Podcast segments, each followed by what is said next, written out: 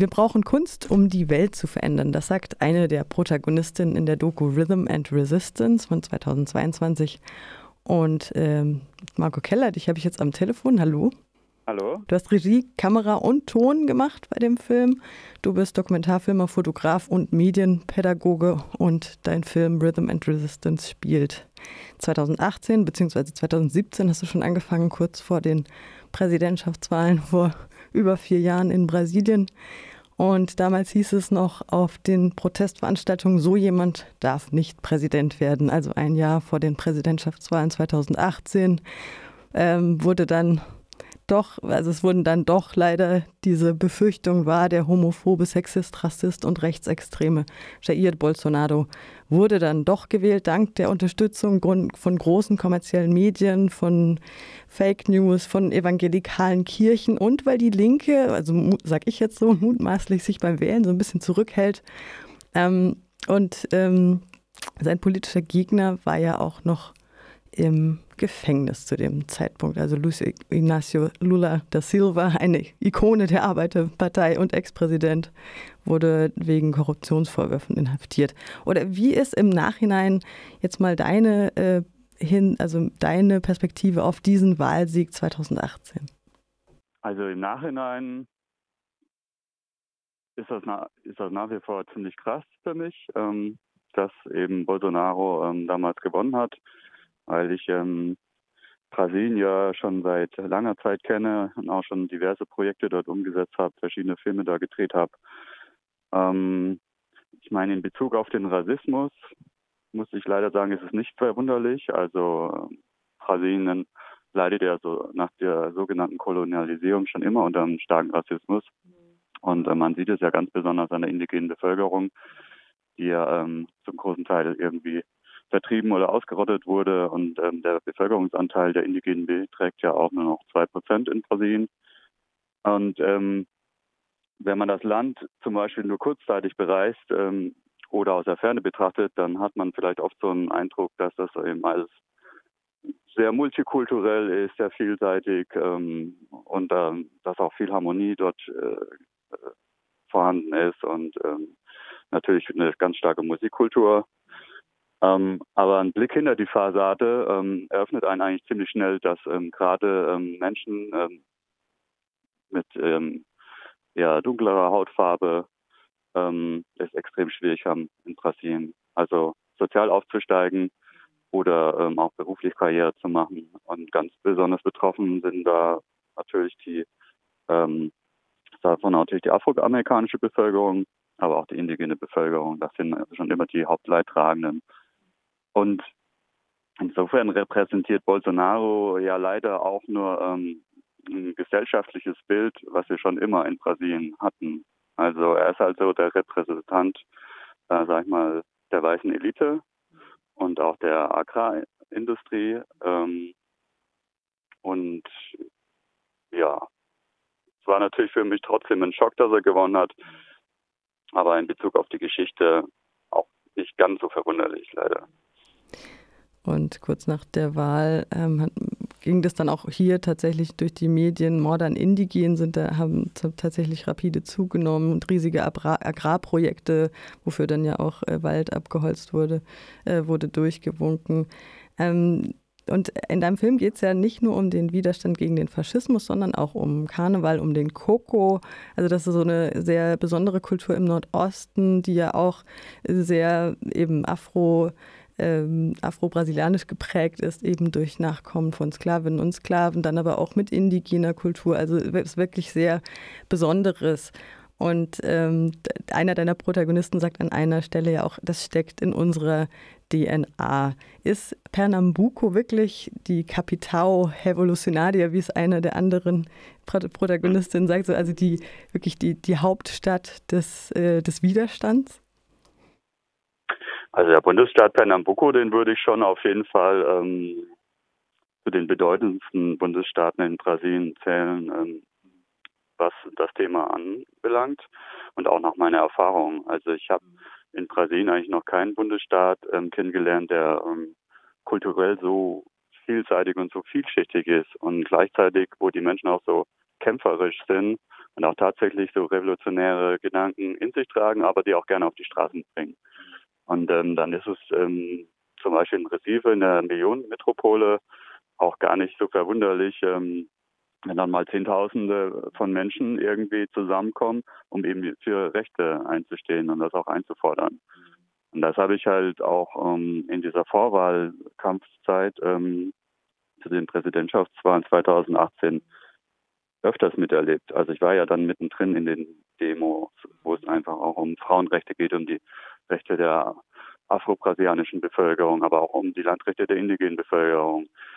Und ich weiß auch aus früheren Reisen, ähm, dass zum Beispiel in Bezug auf die indigene Frage auch Pernambuco schon immer sehr revolutionär war. Also natürlich gibt es da die ganzen Konfliktbreite, also die ganze Konfliktbreite, die wir auch so in Brasilien finden. Aber die Chukuru zum Beispiel, also es ist eine indigene Bevölkerung in Pernambuco, die haben das schon ähm, vor langer Zeit geschafft, fast ihr gesamtes ähm, Territorium zurückzuerkämpfen und zwar noch intakt, noch, und zwar noch in einem intakten Zustand.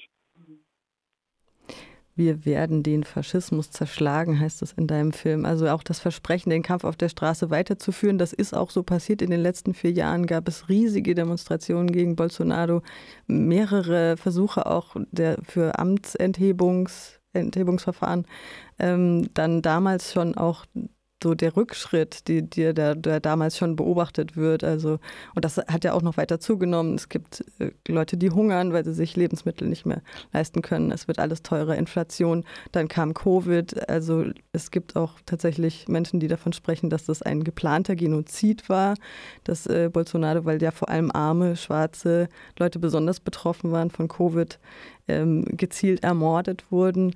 Ähm, die Freiheit der Medien war auch noch Thema in deinem Film. Da hast du ja auch ein kleines Radio, ein kommunitäres, kommunitäres oder freies Radio besucht. Also das sah dann so aus in Form eines äh, Studios, ein Rechner, ein Laptop, ein Mikro ähm, in, in, in so einem Kulturzentrum. Radio Amnesia fand ich sehr sympathisch übrigens, auch die Frau, die das gemacht hat. Wie sieht es denn aus äh, mit der Freiheit der Medien? Wie war das in den letzten vier Jahren?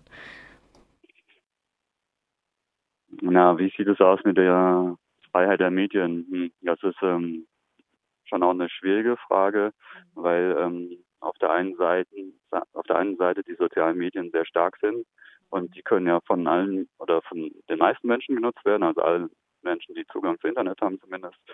Und äh, passiert in Brasilien auch unglaublich viel. Also über Instagram, Facebook, das wird in Brasilien wirklich sehr, sehr rege ähm, genutzt. Die Menschen ähm, bilden da fast ihr gesamtes Leben drin ab. Auf der anderen Seite haben wir dann aber auch ähm, noch eine ganz starke Verbreitung des Fernsehens. Und da gibt es eben einen Medienmogul, das ist der Sender Globo mit verschiedenen Kanälen. Und der ist eben historisch gesehen ähm, immer gern auf der Seite der Wirtschaftsleute und der Reichen. Und hat auch im letzten ähm, Wahlkampf eben ganz stark ähm, pro Bolsonaro ähm, gehandelt. Und ähm, das sind halt so ein bisschen die ähm, Konflikt, beiden Konfliktpole, die wir da drin haben bei den Medien. Also auf der einen Seite gibt es sozusagen die Möglichkeit, dass die Menschen auch selbst Medienschaffende werden oder Medien gestalten oder Beiträge äh, machen. Auf der anderen Seite haben wir eben diese ganz großen, starken, flächenweiten Medien, die zum Teil halt auch manipulativ arbeiten. Hedge Globo hatte ja damals auch wahrscheinlich seinen Anteil schon an dem Sieg von Bolsonaro. Jetzt tritt Lula wieder an, Luis Inácio da Silva, Lula genannt, eine Ikone der Arbeiterpartei mhm. PT, sagte ich schon. Ähm, er saß im Knast, ist jetzt, darf jetzt wieder antreten und tritt gegen Bolsonaro an. Dieser Hype um Lula und die PT, ähm, der wird ja auch kritisch gesehen. Wie siehst du das?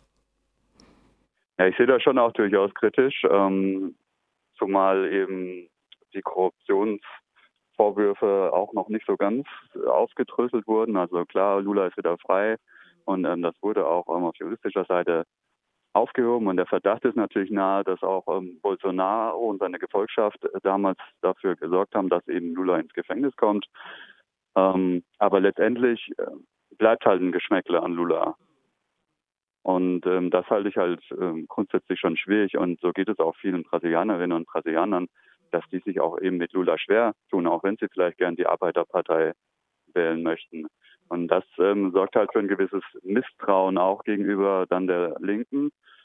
Und da hätte ich mir vielleicht ähm, eher gewünscht, dass Lula sich vielleicht stark macht ähm, für eine neue Präsidentschaftskandidatin oder zum Beispiel nochmal Haddad, der letztes Mal angetreten ist, neben hilft, diese Person aufzubauen, weil Haddad halt ja auch für die wenige Zeit, die er letztes Mal hatte, ähm, auch relativ gut abgeschnitten. Also er hat sich ja fast 45 Prozent ähm, der Wahlstimmen geholt, was ja gar nicht mal so schlecht war dafür, dass er erst so kurzzeitig dann ähm, noch als Präsidentschaftskandidat einberufen worden ist. Und da hätte ich mir eigentlich schon ähm, gewünscht, dass ähm, Lula vielleicht Platz für jemand Neues macht. Jetzt stehen ja Wahlen an am 2. Oktober und ähm, es wurde schon von Bolsonaros Seite äh, verkündet, dass er seine Niederlage nicht akzeptieren würde. Also manche rechnen sogar mit einem bewaffneten Militärputsch. Wie erwartest du die, den kommenden Monat und die Wahl, den Wahlkampf, der jetzt wahrscheinlich schon gestartet ist und die Zeit danach? Also ich bin ja mit dem Film jetzt gerade schon viel unterwegs und habe auch diverse Diskussionen in verschiedenen Städten und ähm, da sind ja auch verschiedenste Leute mit äh, Expertise dabei, was für mich auch sehr spannend ist, also auch verschiedene Facetten zu hören und vielleicht auch ähm, Stimmungen aus Brasilien mitzubekommen, die ich jetzt aus der Ferne noch nicht ähm, wahrgenommen habe. Und es sieht danach aus, dass es wahrscheinlich schon zu einer Stichwahl kommt. Das heißt, dass am 2. Oktober wahrscheinlich nicht gleich die Wahl entschieden ist. Und ich denke, wenn es zu einer Stichwahl wird, dann ähm, wird sich dieser Wahlkampf bestimmt nochmal extrem aufheizen. Und falls dann am Ende Bolsonaro nicht gewinnt, dann ähm, kann es schon durchaus sein, dass er eben auch sagt, ähm, er akzeptiert dieses Wahlergebnis nicht. Und dann muss man natürlich ähm, auf ähm, die brasilianische Justiz hoffen und auf das demokratische System, was Brasilien hat. Und die Verfassung in Brasilien ist ja jetzt auch nicht gerade die schlechteste, aber die Leute, die hinten dran die Justiz vertreten, da muss man natürlich auch mal ein bisschen die Sorge haben, ob die vielleicht auch ähm, nicht so ganz neutral sind, wie sie sein sollten und vielleicht manchmal auch auf der falschen Seite stehen. Insofern ist das eine sehr komplexe Frage und auch schwierig zu beantworten. Ähm, ja, also wie gesagt, ich glaube, es wird zu einer Stichwahl kommen. Und bis dahin sind Vorhersagen auch total schwierig zu machen. Marco Keller, dein neuer Film Rhythm and Resistance läuft heute Abend mit einer Live-Performance von Brasilikum und du Regisseurgespräch, du wirst auch, wirst auch da sein im Friedrichsbau um 20.15 Uhr. Jetzt darfst du nochmal deinen Film bewerben, bitte. Ja, also ich würde mich natürlich riesig freuen, wenn möglichst viele Menschen heute ins Kino kommen. Ähm, das Thema ist ja muss ich schon fast sagen, aktueller denn je aufgrund der bevorstehenden Wahl. Und dadurch, dass wir halt auch Brasilikum ähm, mit dabei haben, die vor dem Film eine Live-Performance haben, ähm, bietet sich halt auch die einmalige Chance, sozusagen Live-Kultur mit einem visuellen Erlebnis und danach einer politischen Diskussion zu verknüpfen. Und ich glaube, dass Kino ähm, dann auch seine größte Entfaltungskraft haben kann. Und ich würde mich natürlich freuen, wenn die ähm, Zuhörerinnen und Zuhörer das nutzen und einfach kommen.